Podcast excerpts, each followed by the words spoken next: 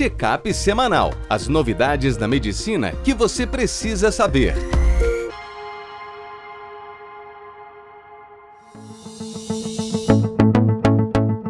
Olá a todos, meu nome é Ronaldo Gismondi, eu sou editor-chefe médico do portal PebMed.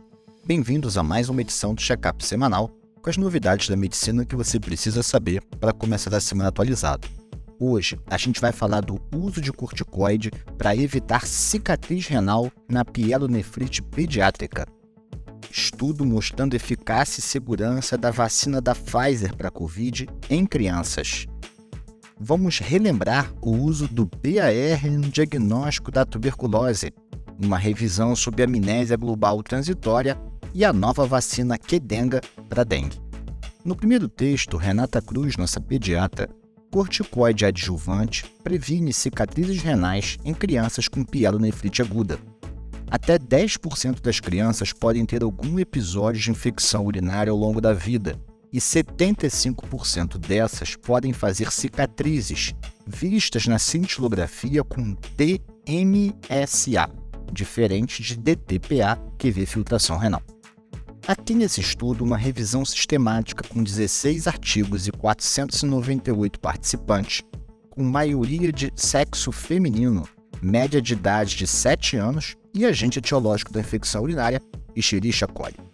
Nesses estudos, o corticoide mais usado foi a dexametasona e a dose mais usada foi 0,15 mg por quilo a cada 12 horas, desde alguns estudos que usaram só 3 dias até outros que usaram 10 dias. Na análise em grupo, todo mundo que usou corticoide, mesmo sob diferentes regimes e tempos, teve menor risco de cicatriz renal. A prevalência no grupo do corticoide foi 14%, ao passo que no grupo controle foi 27%, o que dá uma redução de risco relativo de 35%.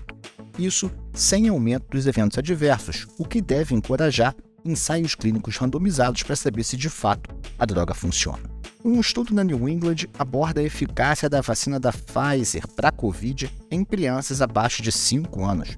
Esse ensaio clínico multicêntrico, duplo cego, randomizado, pegou criança de 6 meses a 5 anos, 4.500, sendo 1.700 na faixa etária dos lactentes. E eles observaram que a vacina não foi associada a eventos adversos graves e teve uma eficácia em torno de 70 a 75% contra a forma sintomática da doença, não é só contra as formas graves.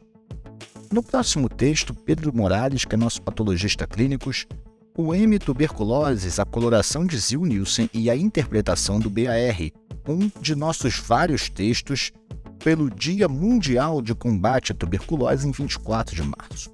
A primeira dica que o Pedro traz para gente é para lembrar que a Mycobacterium tuberculosis, na verdade, é um grupo de espécies que tem a capacidade de causar doença no ser humano e de serem transmitidas de pessoa para pessoa.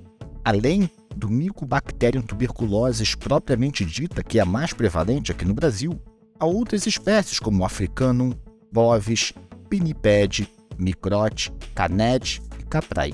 Além, é claro, das micobactérias não tuberculosas, como por exemplo o complexo avium celular. Zilnielsen é uma coloração que se faz da propriedade dessas micobactérias que em sua parede tem alta concentração de ácido micólico, que por suas propriedades hidrofóbicas tornam ela resistente quando você joga álcool e ácido, e com isso você consegue enxergar os bacilos sutilmente curvos ou um pouquinho retos. Porém, é importante lembrar que a coloração de Zil-Nielsen não é única para o exame do BAR. Há outras opções pouco usadas no Brasil, como colorantes fluorocromáticos como a auromina. Aqui no Brasil, o BAR ainda é muito utilizado porque ele é simples, rápido e barato, apesar de que há cada vez mais no mercado métodos moleculares cuja sensibilidade costuma ser maior. No próximo texto, Felipe Nóbrega, nosso neurologista, amnésia global transitória uma breve revisão. Essa doença afeta comumente adulto na faixa etária dos 60 anos em igual proporção homens e mulheres. É uma doença cuja etiologia ainda está em estudo, mas provavelmente está relacionada a um evento vascular.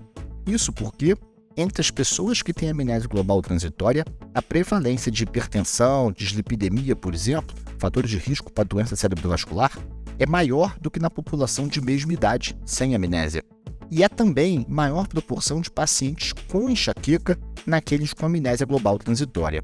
Estudos de neuroimagem funcional sugerem que a área cometida é o lobo temporal médio basal e a área do hipocampo, daí o efeito na memória.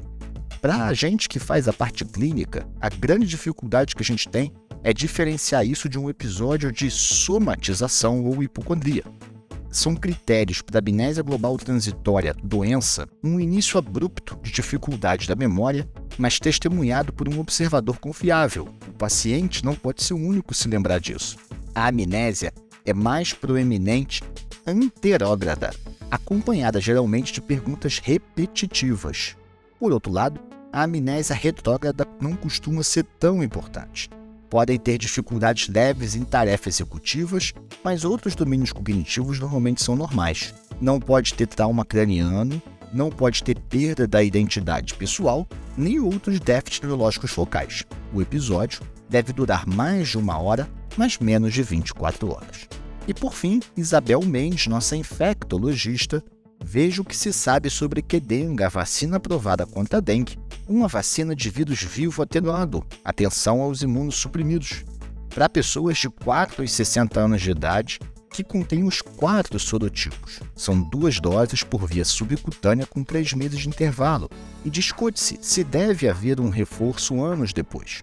A eficácia geral da vacina é em torno de 70%, mas a eficácia maior no sorotipo 2 se sustenta por pelo menos 3 anos. A pior eficácia é no sorotipo 3, principalmente em quem nunca teve infecção pelo vírus da dengue. Se você quiser ler um pouco mais sobre essas matérias e se manter atualizado, www.pebmed.com.br. Um abraço e até a próxima!